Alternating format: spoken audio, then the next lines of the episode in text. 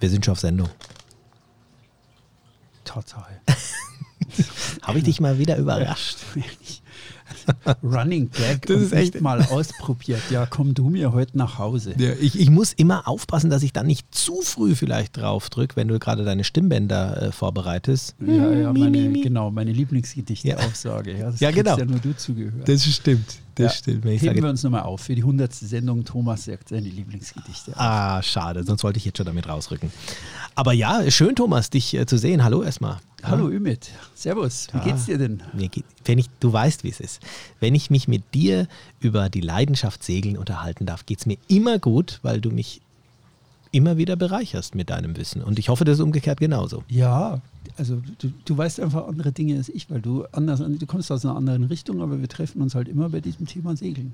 Ja, Weil und ich hoffe, dass es für die für alle da draußen natürlich auch immer eine schöne Bereicherung ist, weil die Mythen, denen wir hier auf den Grund gehen, beziehungsweise ich weiß immer nicht, ob was Mythen, ja doch sind Mythen, ne? oder diesen, ähm, äh, du sagst immer steile Thesen, aber äh, diesen ähm, Glaubenssätzen Die teilweise. scheinbaren, vermeintlichen, immerwährenden Gewissheiten und Wahrheiten des Segelns. Das ist die mal wieder da- der, der Schriftsteller, der aus dir rausspricht. Wie schön du das immer wieder in einen Satz verpacken kannst. Da verneige ich mich immer.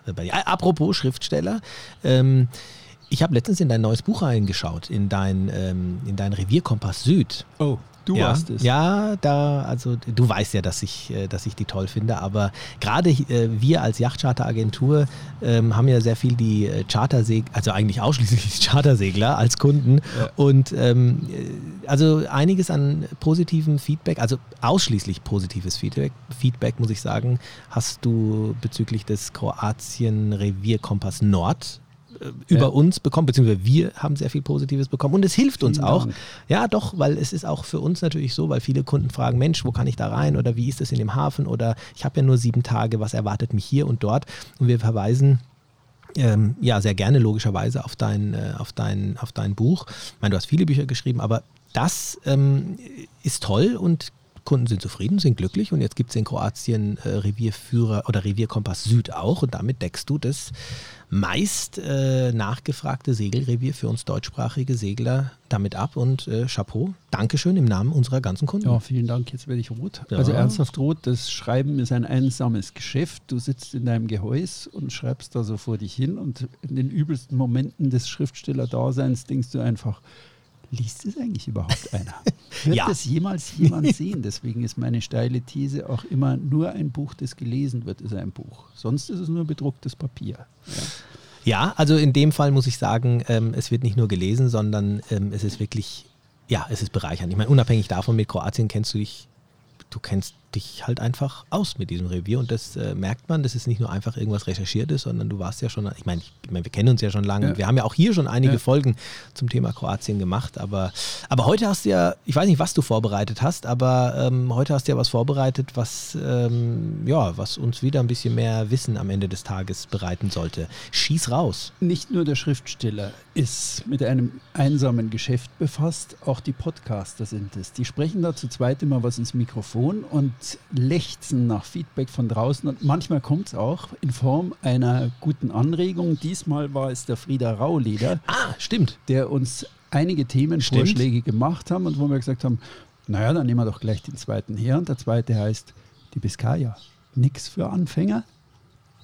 Das ist sehr interessant. Ich habe die E-Mail ja auch bekommen und dass du dir gerade das raussuchst, finde ich spannend. Da habe ich gar nicht so viel dazu zu sagen.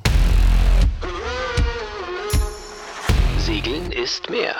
Segelmythen im Podcast von und mit Thomas Käsbohrer und Ümit Usun. Biskaya. Tja, warst du da schon mal, Thomas? Ich kenne die Biskaya von drei verschiedenen Gesichtswinkeln oder aus äh, Gesichtswinkeln, nein, Blickwinkeln. genau. Äh, 90er Bretagne, Urlaub, Land, immer wieder aufs Meer gucken, Südbretagne, Nordbretagne. Das ist ja sehr einfach zu machen. Das war die erste Begegnung mit dieser Gegend. Das zweite ist ähm, ein großer Turn von Sizilien nach ähm, Südengland. Das war ein Sommer lang, bin ich genau an der westeuropäischen Küste immer entlang und dann quer über die Biskaya. Da hast, du, ein Buch, meine, da hast du ein Buch drüber da habe ich ein geschrieben. Buch drüber geschrieben, genau. Da komme ich gleich noch drauf. Zu Hause auf dem Meer heißt das. Und ähm, diese Reise Ne, die, die dritte Sache, die dritte Begegnung, ähm, die war bei einem meiner Segelhelden, den ich interviewt habe, der Loic Perron, der französische Ausnahmesegler, der, ich habe es gerade, das wollte ich noch nachsehen, ja, der, glaube ich, hat siebenmal die Welt umrundet und 47 Mal den Atlantik. Und toller Mann, also wirklich, ich sehe den einfach schon an und das Herz geht mir auf und ich hatte das Glück, er lud mich ein in sein Haus und nach Frankreich stand er so am Bahnhof und holte mich da ab und wir fuhren in sein Haus unser Haus steht, deswegen erzähle ich das, das steht ungefähr 20 Meter vom Meer entfernt. Und das hatte einen fetzen Südwest an dem Tag, so richtiges Biskaya-Wetter. Er ist also da in Nordfrankreich, äh, Südfrankreich, Südbretagne, in dem Eck in der Loire-Mündung, im, Nord, im nordwestlichsten Eck. Und da donnerten die Brecher so rein, während er von seinen ersten Turns erzählte, wie er da brutal, weil sein Vater mit seiner Ausbildung nicht zufrieden war, ihn rausgeschmissen hat und er hat gesagt, was mache ich jetzt? Und dann hat er einfach aus Not heraus angefangen und weil er segeln wollte, hat er Yachtüberführungen gemacht über den Atlantik. Das waren seine ersten Überführungen. Er hatte da tatsächlich einen Blinddarmdurchbruch. Und die Geschichte hat er mir neben vielen anderen erzählt. Im Oktober vor drei Jahren habe ich in meinem Buch ähm, äh, in Seenot geschrieben. Er war damals richtig in Seenot, wurde also auch gerettet. Und das war ein irrer Moment, weil da draußen donnerten die Brecher, so typische Biskaya-Dinger. Und das hast du bis zum Küchen, wir saßen jetzt in der Küche und das hast du bis zu diesem Küchentresen gemerkt, wie alles wackelt. Boah, also ich muss ja ganz ähm, offen gestehen, Biskaya ähm, und Chartern, wenn du das so nebeneinander schreibst, da, äh, ich sag jetzt mal 95 bis bis 98 Prozent der äh, Chartergäste, da haben da wahrscheinlich erstmal so eine kleine Schweißperle auf der Stirn, ne? weil der Ruf der. Sein. Ja, da bin ich jetzt eben umso mehr gespannt über das, was du jetzt gerade, äh, über das, was du jetzt dann vorbereitet hast, auch, weil genau das, was du gerade eben beschreibst, dieses, und du hast gerade gesagt, dieses typische Biskaya-Wetter, ähm, doch dann dem Otto-Normalsegler hm, einen gewissen Respekt auf jeden Fall mal äh, entgegenbringt, wo du sagst, okay, ist es wirklich jetzt was für mich? Wie weit bin ich denn eigentlich schon? Die Frage ist, was ist ein Anfänger, was ist ein fortgeschrittener Segler? Will ich mir das antun? Was erlebe ich denn da? Also sehr, sehr spannendes Thema. Ähm, jeder sollte natürlich in der Lage sein, mit verschiedensten Windverhältnissen zurechtzukommen. Aber äh, dieses Revier hat es, glaube ich, schon in sich, oder? Was würdest du sagen? Man sollte da auch mal wieder, wie immer, wie wir das immer machen, in unseren Podcasts genauer hinsehen und ähm, genauer gucken, also was, was ist denn da jetzt eigentlich so das, was wild ist? Dazu habe ich einiges vorbereitet.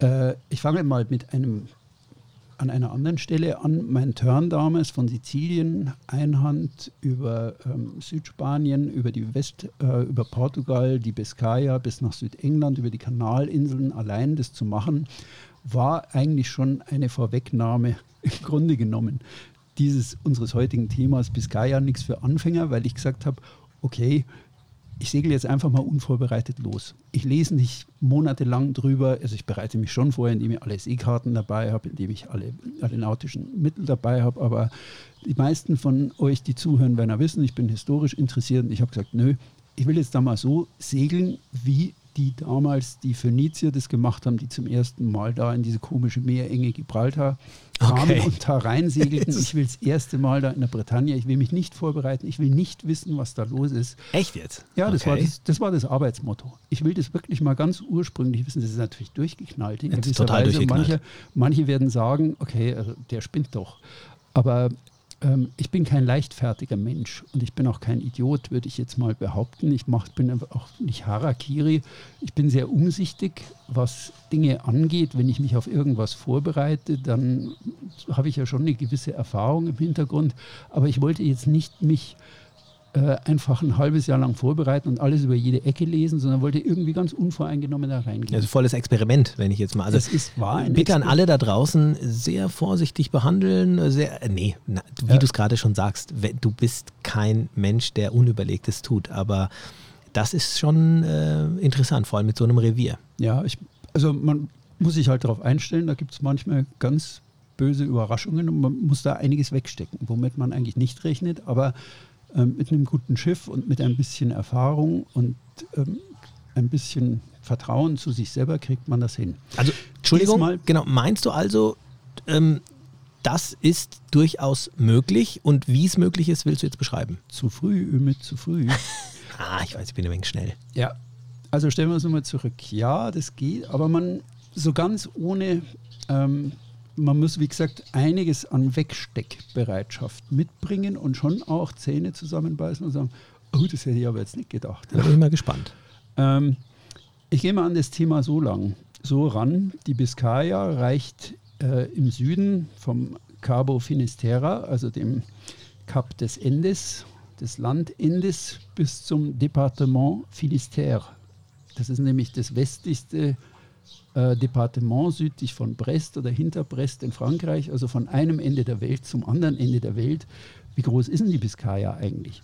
Und zwar sind es gerade mal 400 Seemeilen und dass das also von Cabo Finisterre im Süden bis zu dem La Bervrac, dem großen, der großen Ria da oben, diesem flussähnlichen Inlet, in dem man auch ankern kann, sind es gerade mal 400 Seemeilen. Was sind 400 Seemeilen? Die Strecke von Venedig bis runter zur Bucht von Kotor, also bis Montenegro hinter Dubrovnik sind 380 Seemeilen, auch 400 Seemeilen knapp. Starker Vergleich, cool. Also Adria-Größe im Grunde genommen, die meisten werden sagen, das ist gar nichts. Ähm, wirklich nur 400 Seemeilen. Aber trotzdem, sie haben es in sich. Warum haben sie es in sich? Ähm, ein Faktor ist, es ist ein Gezeitenrevier. Also warum das nichts für Anfänger ist. Ähm, man geht aus dem Mittelmeer raus, fährt also durch Gibraltar, durch die Strömung von Gibraltar. Übrigens, diese Strömung hat mich ziemlich überrascht, wie stark die ist. Bist ja. rückwärts gefahren? Nein, nein, nein, da läuft, ich glaube, ich muss noch mal nachsehen. Ich habe es mal rausgefunden. Ich glaube, pro pro drei Stunden oder einmal am Tag irgendwie läuft die Menge des Ostseewassers durch, was da reinkommt, weil das, das Mittelmeer verdunstet natürlich eine irre Menge, mhm. hat vergleichsweise schwache Zuläufe, also nicht sehr viele große Flüsse und das muss ja ausgeglichen werden, also läuft da eine Riesenmenge Wasser durch und sie tut es ständig und das wusste ich eigentlich nicht, als ich da hingefahren bin. Ich vorher habe ich dann doch mal im Internet nachgeguckt und irgendeiner schrieb, okay, so kommst du da durch. Aber das war wirklich, kann ich reinen Gewissen sagen, das war vier Stunden vorher. Ähm, blöd, ja. Aber war Aber Spaß. Ein anderes Thema, hat gereicht. Ich kam durch im ersten Anlauf. Ähm, das geht also, da unten ist noch ähm, äh, kein Tidenrevier, aber je weiter man rauskommt und nach Norden segelt, desto stärker wird die Tide. Ähm, wir haben beispielsweise dann in Nordspanien ist es noch überschaubar und vernachlässigbar, aber führt schon zu starken Strömungen, die man berücksichtigen muss. Vor allem die, die, die Gibraltar ist wie so ein großer, das saugt alles. Trichter, an. ne? Ja, Trichter, das saugt halt, das muss ja irgendwo herkommen, ja. diese irre Wassermenge, die da reinläuft. Ähm, und dann wird es in Frankreich, in La Rochelle, sind wir der, schon bei äh, fünf Metern pro Tag, also Tidenhub rauf ja, und runter ja. mit entsprechenden Strömungen. Das bleibt bis äh, Brest ungefähr drei bis fünf Meter, aber noch stärkeren Strömungen da oben und geht halt, wenn man um die Ecke rumgeht, an die Nordküste der Bretagne, ist immer bei 10, 12 Meter in Saint-Malo. Also erstens, man muss den Umgang mit Tide gelernt haben. Ich habe ihn gelernt. Ich bin nämlich immer in der Nordadria gesegelt und da gibt es einen sagenhaften Tidenhub jeden Tag von 1,20 Meter. Das reicht aber, um es zu lernen, selbst mit einem kleinen Boot wie meiner Levche, der kleinen damals, 9,40 Meter lang, 1,60 Meter Tiefgang, kann man sich im Hafen von Aquileia auch schon trocken fallen lassen. Absolut, absolut. Reicht dicke. Einziges Tidenrevier im Mittelmeer. Ja, es gibt noch eine Ecke, aber da oben Venedig, weiß ja jeder, rauf, runter. Also 1,20 Meter hat es da, auch in Slowenien, Isola hat es 1 Meter, 1,20 Meter jeden Tag und dann verläuft sich das so ab den ersten kroatischen Häfen ist es dann weg. Das betrifft diese Ecke. Aber man muss erstens den Umgang mit Tide sollte man irgendwie schon mal Genau, keine Hexerei, denke ich, aber es ist auf jeden Fall unabdinglich, dass man sich damit beschäftigt hat und weiß, wo man nachschlagen muss und wie man an die Informationen nachkommt. Exakt. Zweites Zauberwort heißt Kontinentalschelf. Ähm, der Kontinent läuft von dieser Biscaya weg kann man sich auf der Seekarte ganz gut anschauen. Wenn man in Navionics ist, kann da mal rüber scrollen, ist absolut interessant. Läuft die, die Wassertiefe läuft vom, äh, von der Küste weg in die Biscaya raus, 100 Meter.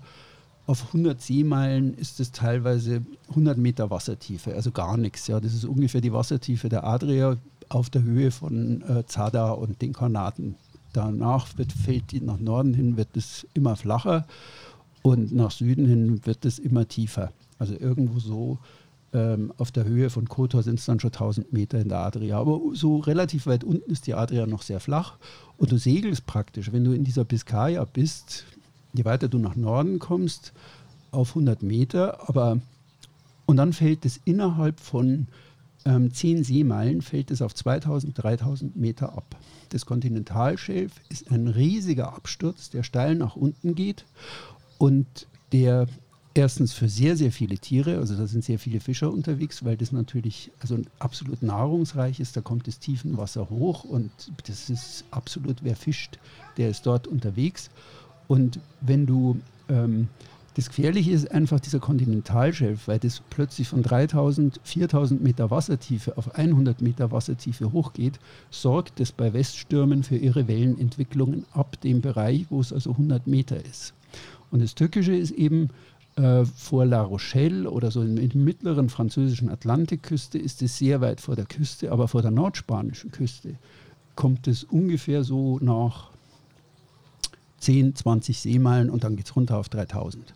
Und da habe ich also, da habe ich irre Wellen. Also gerade diese, diese nordspanische Küste, ist ein Bereich, wo der Kontinentalschelf sehr nah an der Küste ist und das sorgt für irre Wellen und die waren, die waren einfach teilweise unvorstellbar. Also so Dinger hatte ich noch nicht. Also das war, das war eine der großen Erfahrungen. Ähm, ich segelte da erstmal durch den Nebel, dann nach Galicien, irgendwie nördlich von Portugal und kam dann nach A Coruña. Es war halt Sauwetter, also schlechtes Regenwetter, aber nicht ja. schlechter Wind. Ja. Und dann dann hat es da mal so ein bisschen Wind von meistens Nordwest, meist, oft meistens Südwest, es wechselt sich so. Und dann hat es da so Wellen gehabt und ähm, gerade an dieser nordspanischen Küste, ich dachte halt, der Mai wird halt ein paar Wellen haben. Aber die Dinger, die waren, also es fasziniert mich bis heute. Ich habe das auch in meinem Buch intensiv beschrieben, weil ich überhaupt nicht damit gerechnet habe. Ich hatte das Gefühl, ich kann die berühren. Ja, die waren, die waren größer als ich.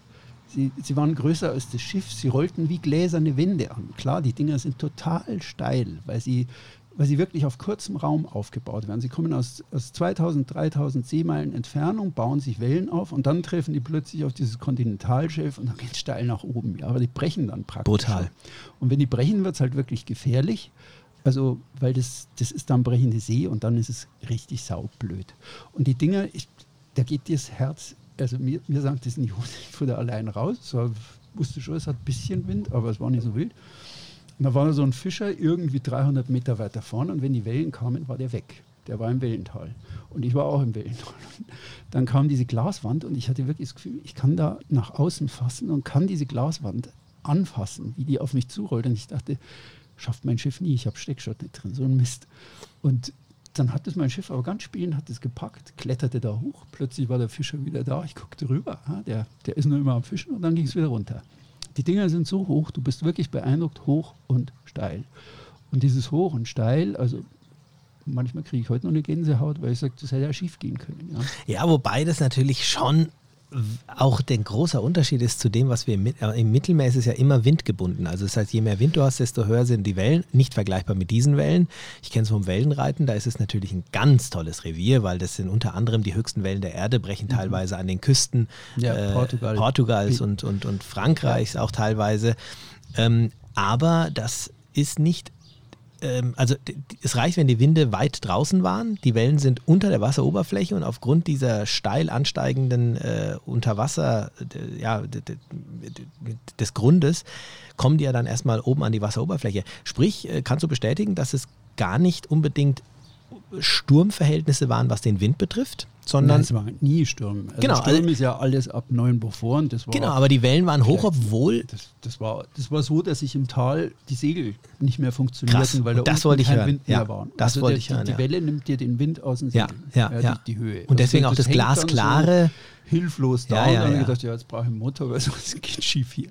Boah, aber die, Wahnsinn. Die Dinger sind, also mich beeindruckt es bis heute. Ja, und es ist, es ist nicht Schiss der da aus mir spricht, sondern es ist einfach faszinierend. Faszinierend, ne? Es ist einfach wirklich, also das zu sehen und ab dem Punkt bin ich dann immer häufiger raus und diese spanische Küste, das ist, also wenn wir jetzt diese verschiedenen ähm, Dinge nochmal zusammenfassen, also Punkt 1 bis Kaya im Auge haben Tidenrevier.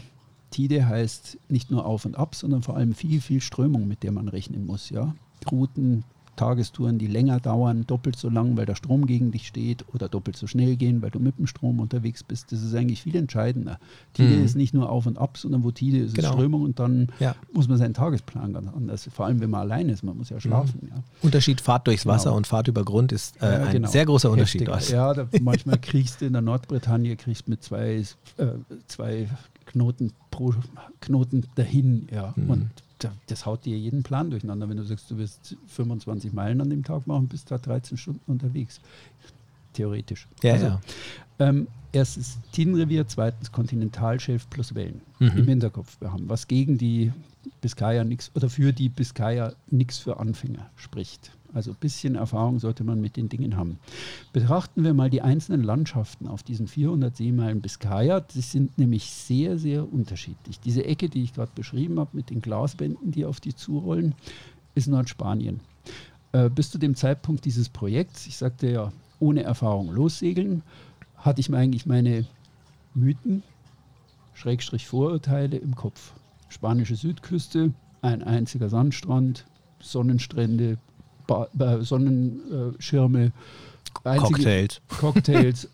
Vollkommen Banane, Junge, vergiss es. Also das ist eine gebirgige, einsame Küste stellenweise, die mir richtig viel Spaß gemacht hat. Ich bin heute noch großer Südspanien-Fan. Nicht nur, weil ich Mallorca gern mag, sondern weil das, weil das, das ist eine irre Küste. Ähm, Nordspanien. Irre Küste. Also ganz irre. Warum Galizien, Asturien äh, verlassen, leicht regnerisch. Man kapiert, warum die Araber da historisch nie hinkamen, obwohl sie ganz Spanien erobert haben. Aber diesen Streifen, ich habe plötzlich kapiert, klar, die wollten da nicht im Sauwetter immer mit dem Regenschirm rumlaufen im Mittelalter.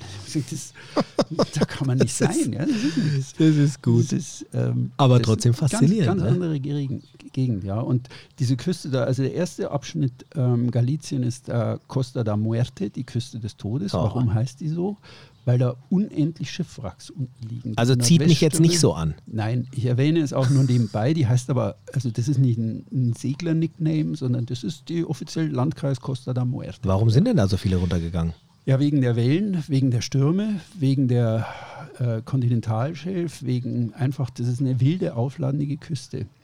Ähm, eine der großen Erfahrungen war aus diesem Turn, die Nordwestküsten sind ja immer die Küsten, die die Mythen erzeugen. Ja, das beginnt irische Westküste, das beginnt Hybriden, äh, Shetland. Ja. Es sind immer Nordwestküsten und das, das gilt auch fürs Mittelmeer. Klar, da ja knallt der Wind drauf, ne? die korsische Westküste Ja. ist vertrackt, ja. Wenn Ja. da beim Genua-Tief, bei Mistral das hinbläst, du hast nur zwei, drei Häfen zum Ausweichen. Selbst Auf, auch auf Ähm, Mallorca doch schon, ne? Es ist die Nordwestküste Ja. Mallorcas, 40 Seemeilen ein Hafen, Ein Hafen. Soyer und Ja. zwei Buchten, die aber nach Norden vollkommen Ja. offen sind. Ähm, das die, by, by the way, wenn ich sage Mallorca, ähm, die Nordküste ist mir da das Liebste. Die ist wirklich so, eine so tolle gebirgige Küste. Also macht echt Spaß. da Darüber machen wir auch mal eine Folge. Da das würde mich mal ich bin noch nie interessieren. in Mallorca im Süden rum, wo es 40 Häfen gibt. Ich segel immer da im Norden rum. Das Das ist, da ist bist du der einfach- richtige ist- Gesprächspartner. Doch, das Ja. finde ich gut. Also, ähm, und deswegen ist, das sind einfach Nordküsten. Nordwestküsten, Küsten, wo dieses typische Vettern, äh, Wetterphänomen Nordwest einfach mit voller Wucht Draufknallt. Seit, seit, seit es diese Meere gibt, draufknallt und diese Küste geformt hat und bis heute formt und bestimmt. Also das ist, das ist diese eine Seite, die Küste Galiciens, Nordspaniens. Dann haben wir, ähm, dann haben wir die äh, französische Atlantikküste. Da ist das Gironde-Delta. Delta. Die Gironde ist der Fluss, äh, wo Mhm. Binnenland dann 30 Seemeilen weiter ist Bordeaux. Äh, das Gironde-Delta ist an einem schönen Sommertag wie ein, ja, Sie sagen wieder Ammersee bei mir daheim. Ich sagen, der wie ein See. Starnberger Ja, ja. es liegt wie ein See, zehn Seemeilen, aber dieses, dieses Delta hat es wirklich in sich. Ja? Das wusste ich auch nicht. Also ich bin da reingerattert. Ähm, ich lese da mal jetzt einen Ausschnitt aus der Seekarte vor, weil ich das, das hatte ich damals auch gelesen und dachte mir, ja, also, was die da haben, ja. Also, ihr kennt ja also in Navionics da, ich muss da rein, äh, go to lower zooms, also äh, scroll dich mal rein und dann kriegt man da so diesen kleinen französischen Text und der sagt, ich lese mal kurz Französisch, dann übersetze ich ihn gleich. Il est fortement conseillé de éviter le banc de la mauvaise. Es wird allerdringendst empfohlen, die Bank der Schlechtigkeiten, der Name ist die Banque de la Mauvaise, ja, zu vermeiden und sie zu umschiffen. Et le Banque de la Coubre et de contourner largement ähm, la Coubrette, also den Einfahrtskanal weiter zu benutzen und zwar weit, weit raus bis See. Und wenn man dieses, dieses Delta der Gironde nach draußen fährt, dann ist man eigentlich irgendwann da draußen, du hast also 10 Meter Wasser unterm Kiel und denkst dir, also jetzt sehe ich schon fast das Land hinter mir nicht mehr. Ja. Wieso sagen die jetzt, ich soll diese Tonnenstraße dann nur drei Stunden weiter rausfahren? Und Thomas war natürlich schlau, klar, großes Experiment. Wie läuft denn das jetzt hier? Ich gesagt, Wasser still, also ich fahre jetzt nach Norden. Ja, was soll der Blödsinn? Und bin dann natürlich abgebogen, ja, gegen diesen dringenden Ratschlag. Okay. Und dann war so irgendwie wirklich spiegelglatte See, kein Wind. Und plötzlich waren da irgendwie so, so zwei, drei Meter Wellen, die aus dem Nichts da waren und brachen. Ja, bei Windstille plötzlich brach es. Und es ging rauf und runter und ich hatte mal wieder Steckschott nicht drin und war überhaupt nicht vorbereitet. Und es ging dann so fünf Minuten. Ich habe dann blitzschnell den Motor angemacht. Es war ja windstill. Ich bin da vorher so ein bisschen da entlang geschippert. Und dann geht es da wirklich so rauf und runter und richtig steile Wellen. Und wie von Zauberhand ist es plötzlich wieder vorbei. Krass. Also da gibt es Wellenbilder, die kennt man nicht. Tückisch wird das Ganze, ich weiß, vor drei Jahren, also nach meiner Reise, ist ein Segler-Ehepaar, das bei Sturm versucht hat, in die Gironde einzulaufen. Kluger Gedanke, aber fataler Gedanke. Ähm, die haben versucht, da reinzukommen, die hat einfach über den Haufen gewaschen.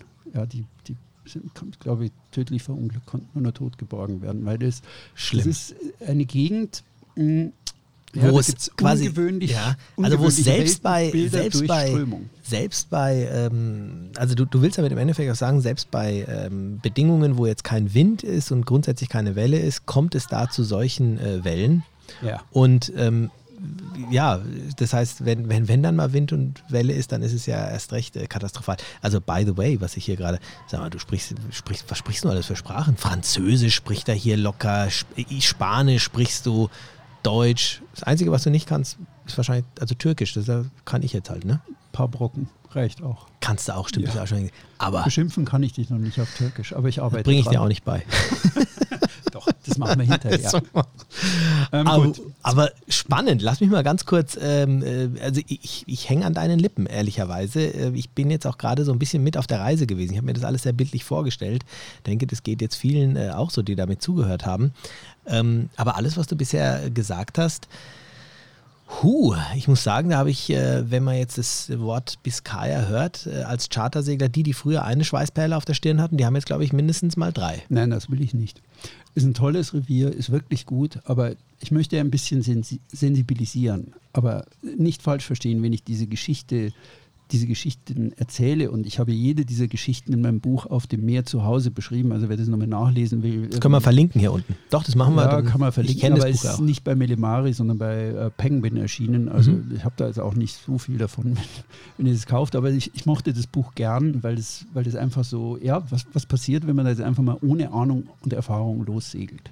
Und das beschreibt es eigentlich sehr, sehr gut und bringt halt diese Erfahrungen an einer Küste mal richtig, hoffe ich, auf den Punkt. Ähm, die, wenn wir jetzt sagen, wir haben also jetzt die Nordküste Spaniens besprochen, wir haben also jetzt die Westküste Frankreichs besprochen, die wunderschön ist für mich, weil es da diese Atlantikinseln gibt. Das fängt ja an mit, äh, machen wir mal einen Appetithappen rein.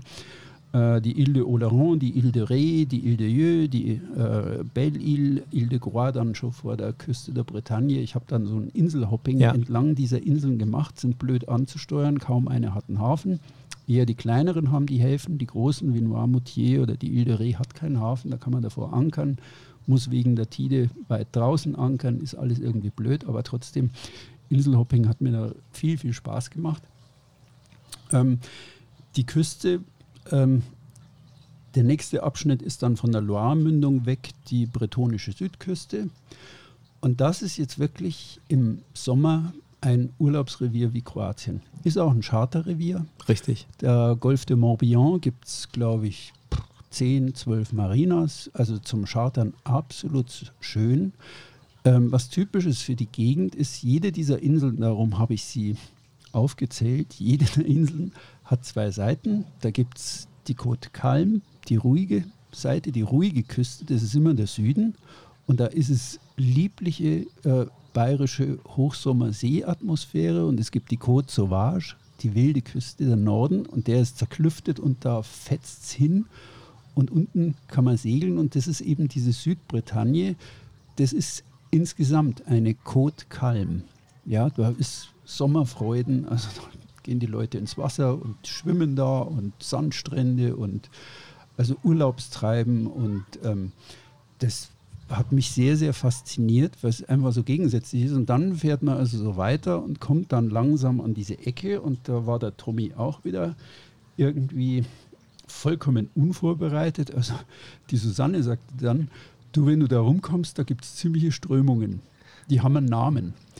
Und du, ich habe nicht nachgeschaut, aber mal, mal schauen, was da passiert. Ja. Und dann kam ich halt da über Point du Rat, also Point du Ras, geschrieben. Und was ich halt nicht wusste, ist, Ras ist ein, kommt aus dem Skandinavischen und bedeutet arge Meeresströmung. Es ist anscheinend auch verwandt mit unserem Wort Rasen. Hättest also, du dein Franz, deine Französischkenntnisse doch noch ein bisschen weiter äh, vorher aufgepäppelt, hätte ich, dann hätte ich, ja. wärst Genau. du vorgewarnt gewesen. Ja, das ist natürlich, also ich, ich, ich weiß es von äh, auch äh, von, von vielen Charterern, von vielen Seglern, gerade von den äh, Südengländern. Ähm, da geht's ab. Also wenn du da segeln kannst, kannst du segeln, heißt Ja, und ich bin wirklich, also es ist kein, kein Show und kein Fishing for Compliments oder sonst was, sondern es war eine Mischung aus Idiotie und Neugier. Ja, wie ist es, wenn man das zum ersten Mal erlebt und fuhr es da so entlang und dann ist es dann wirklich so, du kommst da um diese Ecke hinter Audierne rum, du verlässt die Südküste, legst Kurs Nord und plötzlich siehst du am Horizont Gischt, brechende Wellen, brechende See, irgendwas. Ich habe einen Motor angemacht, ich hatte es groß stehen, das Vorsegel war herin, bin da rein und dann ging es wieder auf und ab und auf und ab und auf und ab. Also richtig so steile Wellen, die auch leicht brechen. Also an dem Tag brauchen sie nicht wild. Es hatte leichten Nordwest, vielleicht vier bis fünf. Aber wenn die Strömung halt nach Norden geht, kriegt man das gefährlichste aller Phänomene Wind gegen Strom, weil sich auf kurzem Raum ähm, der Wind die Welle sehr, sehr aufsteilt. Ja, Ja. also Wind gegen Strom ist Tücke, Tücke, kennt man Total, aus dem klar. Mittelmeer eigentlich kaum. Ja, das ist sehr, sehr gering. Und ähm, das ist dann irgendwie auch wirklich äh, gefährlich. Ich hatte also wieder eine Viertelstunde bange, bange Minuten. Also wie geht das jetzt und wie nehme ich die Wellen am besten? Nehme ich sie frontal oder schneide ich sie an? Und dann merkt man, okay, unter Motor und leicht anschneiden, das geht am besten. Aber ich habe also ständig irgendwie die Seekarte aufgerufen und habe gesagt, es fühlt sich jetzt an, als hätte ich zwei Meter Wasser unter dem Kiel. Dabei waren es 30. Ja, aber das, das sind dann Wellenphänomene, die werden nicht mehr vom Grund verursacht, sondern einfach durch die Wind gegen Strom-Situation. Das kam vom Süden her. Passend zu deinem Gegenwind äh, ähm, ist jetzt auch die Bauarbeitermaschine vom Nachbarn angegangen. das der hat voll gepasst. auf- auf das, ist, das, ist, Hallo, hallo, das, ist, das ist wie in einem, wie in einem Hörspiel quasi. Ja, genau, Ne? Wir reden genau. und, und auch ab und zu den, Windhauch. Ich weiß nicht, ob man es manchmal hört, dass der Windhauch geht so manchmal leicht ins Mikro rein. Also wir versuchen euch hier richtig mit auf die Reise zu nehmen. Aber ich wollte dich eigentlich nicht unterbrechen, weil puh, ich habe, also die erste äh, Schweißperle habe ich jetzt auch gerade auf der Stirn gehabt. Bra nee, brauche ich nicht. Wind gegen Welle ist äh, nie cool. It's lethal. Ja. Es ist tödlich. Also nein, ist es nicht. Aber also ich, ich hatte Schwein. Ich wach heute noch manchmal auf. Ich habe da so, also nicht nur in der Biskaya, sondern auch ich habe manchmal so, so Dinge gemacht, wo ich mir heute frage, äh, da hast du aber viel Schwein gehabt, ja. Ja, gehört auch schon, Bretagne. Also gehört das auch schon Man lernt Demut. viel Know-how dazu, was man, ich meine, man kennt es, ähm, ich sage immer, jeder kann immer irgendetwas sehr gut und wenn man irgendetwas gut kann oder viel macht, dann gehen manche Dinge in Fleisch und Blut über und man macht manche Dinge dann auch schon automatisch richtig. Also auch wenn du dich da natürlich, ich sage jetzt mal so in Anführungsstrichen unvorbereitet rein äh, manövriert hast, bewusst rein manövriert hast, wusstest du aufgrund deiner Erfahrung natürlich schon, was du machst. Und in solchen Situationen ist es ja dann auch echt oft so, du reagierst einfach aufgrund deiner Erfahrungen und Kenntnisse ähm, und, und gehst mit den Situationen entsprechend auch um. Weil, wie gesagt, wer da oben segelt, der kann, der kann segeln. Sagt, also da, da kommt, wenn es dumm läuft, kommen einige Sachen zusammen, ähm, die du dann halt auch irgendwo meistern musst. Ne? Ja. Aber ich bin da, ich würde jetzt nicht sagen, dass ich segeln kann. Klingt komisch, gell? würde ich schon sagen. Ja, nein. Aber ich bin da so, wie, es ist jetzt so das, das Innerste und unplugged und ohne, also ich habe einfach Respekt vor diesen Dingen. Und es gibt immer da draußen das eines, das ist größer als du im Zweifel. Absolut. Und wenn du dir dessen nicht bewusst machst, dass das da draußen größer ist als du oder irgendwann sein kann, dann, also, dann hast du die Ingredienz, damit es schief geht oder du die Dinge nicht richtig siehst. Aber das ist Segeln können. Ich meine, ähm, ich, ich habe schon mit einigen ähm, Berufsprofi-Regattaseglern zu tun gehabt, dass die technisch und dass die besser segeln können als ich, das ist ja keine Frage. Aber segeln können heißt äh, für mich einfach, sich seiner Fähigkeiten bewusst sein und die Situation ähm, entsprechend einschätzen können und dann das übereinander legen und dann eben schauen, was mache ich in dieser Situation? Bleibe ich vielleicht im Hafen? Traue ich mich da raus? Wie fahre ich da? Also das ist segeln können. Einfach seine Fähigkeiten mit den Gegebenheiten übereinander legen. Und ähm, ja, und, und, und das äh, hast du ja da jetzt dann im Extrem äh, erleben dürfen. Erzähl weiter. Ja. Erzähl weiter, ja. Nee, da waren auch lustige Geschichten dabei irgendwo, wo Tommys ähm, Laberwrack, der klingt natürlich ganz übel. Das ist ein ja. Fluss an der Nordseite, eine Ria. Die Rias sind also die äh, Meeresengen, wo kleine Flüsse im Lauf der Jahrmillionen breite Dinger rausgefräst ja. haben und wo jetzt einfach, wo du sehr, sehr starke Gezeiten drin hast und also irgendwie mein geliebter Bootshaken da, ich habe da geankert drin in dem Fluss und in der Ria und dann ging mir da so mein Bootshaken über Bord und das hatte ziemlich Strömung. Jetzt habe ich gedacht, gebe meinen schönen Teakholz Bootshaken auf. Und habe ich mir die Kleider vom Leib gerissen, bin, dem, bin ins Wasser gekupft und bin ihm hinterher gesprungen und bin ihm hinterher gekrault. Was? Und das war, ja, ja. Und da war, die hatten eine total hübsche Hafenmeisterin, die vorher kassiert hatte und war dann weg. Und ich dachte, nee, meinen Bootshaken gebe ich nicht auf. Also ich schwimme jetzt da hinterher und habe den auch, ja, so nach 70 Metern hatte ich ihn. Und dann habe ich gesagt, Ibi, habe umgedreht und dann versucht, da wieder gegen anzuschwimmen. Und das war, das war richtig blöd, ja mit Bootshaken und das war so, also in einer Minute waren es 1,50 Meter vorwärts kommen, ja. Boah. Und das waren dann so, äh, ich habe mir jetzt gedacht, ja, wenn du jetzt müde wirst, also ähm, habe ich auch im Buch beschrieben, was passiert denn dann da? Ja, dann kommst du jetzt irgendwann drei Seemeilen weiter unten, splitterfasernackt mit einem Teakbootshaken ans Ufer. Also die Strömung. bittest oh. um ein Telefon Also ich kenne die Strömungen äh, gerade auch in Frankreich und so ja. vom, vom Surfen, vom Wellenreiten. Ja. Und das ist wirklich immer so das ganz, ganz, ganz okay. große rote okay. Ausrufezeichen, wo du unbedingt ja. wissen musst, was du gerade tust. Und gegen die Strömung hat nie irgendwie Sinn gemacht, äh, zur Not 90 Grad und dann raus aus diesem, also es, ja. es gibt ja so viele Strömungen. Ja. In dem ja. Moment bist du da in dieser Strömung, wo die Wellen, die an Land gespült werden, wieder irgendwo natürlich ihren Weg zurückfinden müssen.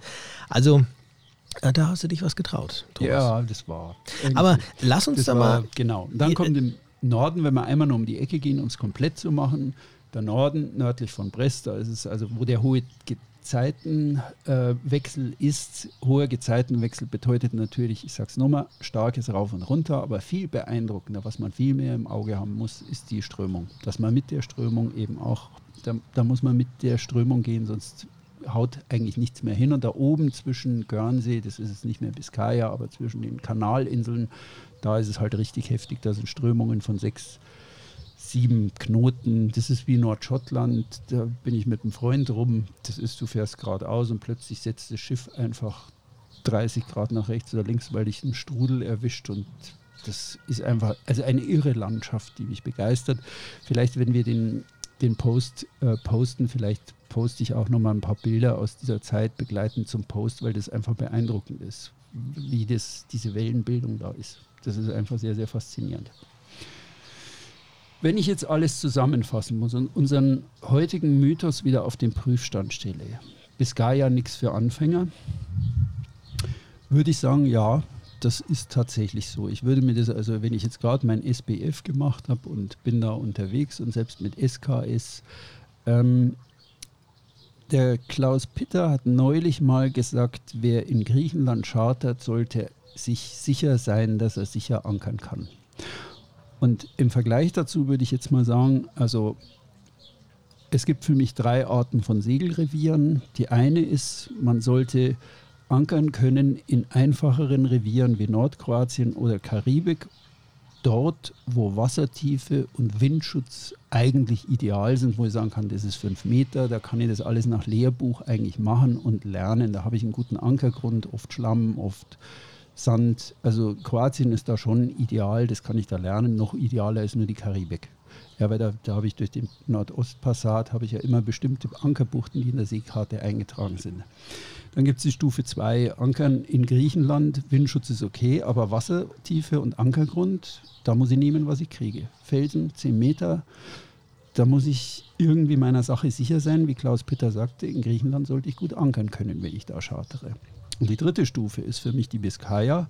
Da sollte ich Gezeiten können und wissen, was Gezeiten bedeuten. Eben nicht nur das Auf und Ab, sondern hin und her. Da sollte ich ankern können, weil es verschiedene Wassertiefen ist, weil es ein ständig sich ändernder Strom ist, der dich einfach schon, wenn du nicht sauber ankern kannst, der dich einfach schon rausruft. Und auch da die Tide, äh, Tide. Die Tide, genau. Und weil du eben diese fatalen Wind gegen Stromphänomene hast, die urplötzlich auftauchen und selbst bei schönstem Wetter, na nu, wo kommt denn das jetzt her? Also die, die Strategie, mal ein Buch zu schreiben, ich habe keine Ahnung, aber ich schreibe jetzt darüber, was mir da widerfährt ist dann schon sehr gut. Ja, da lernt man dann einfach, okay, ja, das habe ich jetzt lesson learned. Ja, das habe ich jetzt echt gelernt. Die zehn Minuten brauche ich nicht mehr im Leben, die ich da hatte. Ja, also äh, ich stimme dir dazu. Gerade nach deinem Vortrag jetzt muss ich sagen, also, ja, ich für mich sowieso, also ich bin auch der Meinung gewesen oder ich hätte auch von vornherein gesagt, ah, jetzt als Anfänger würde ich äh, das jetzt einfach nicht empfehlen, weil man dann doch es kann natürlich alles gut gehen, um Gottes Willen, auch wenn man sich ein bisschen erstmal darauf vorbereitet. Aber mit Anfänger meine ich, und ich denke, da stimmst du mir zu, ähm, nicht nur theoretisches Wissen, sondern einfach auch praktische Erfahrung zu haben, praktisch auch schon einige Situationen besegelt zu haben, sein Schiff zu kennen oder zu wissen, wie gehe ich in manchen Situationen einfach auch praktisch mit der Sache um. Es ist nicht nur damit getan zu wissen, ähm, wann ist der Wasserstand wo, wie hoch, sondern einfach sich an solche Sachen äh, ranzutasten, schon mal ein paar Seemeilen auf dem Buckel zu haben. Ich denke, das sollte man auf jeden Fall machen, bevor man dann da segelt. Ich denke aber, wenn das dann auch wirklich äh, gegeben ist, dass man, ähm, dass man vielleicht auch mit der entsprechenden Crew, wenn man eine Crew hat, äh, dass man da aufs Wasser geht, dass man dann mit ein paar theoretischen Informationen über beispielsweise eben äh, Tidenhub etc., dass man dann, dann da wahrscheinlich trotzdem auch sehr schöne Dinge erleben kann. Ne? Ja, das ist, wie gesagt, ich zehre von diesem manchmal, wenn ich, wenn ich so in stillen Momenten sehr entspannt bin, ploppen da so, ich mache irgendwas so am Abend und sortiere irgendwas so, irgendwas, wo man halt entspannt, irgendeine Tätigkeit und dann ploppen so Bilder hoch diese Wellen aus der Bretagne oder so, so Momente, also das, das hat sich eingebrannt, ja. Das ist unvergesslich. Deswegen, ähm, ja, Biscaya nichts für Anfänger ist richtig, aber es gibt auch Fakten, die da dagegen sprechen. Ein Wilfried Erdmann hat ein Boot gesehen und ist über den Atlantik gesegelt, ohne groß Ahnung zu haben.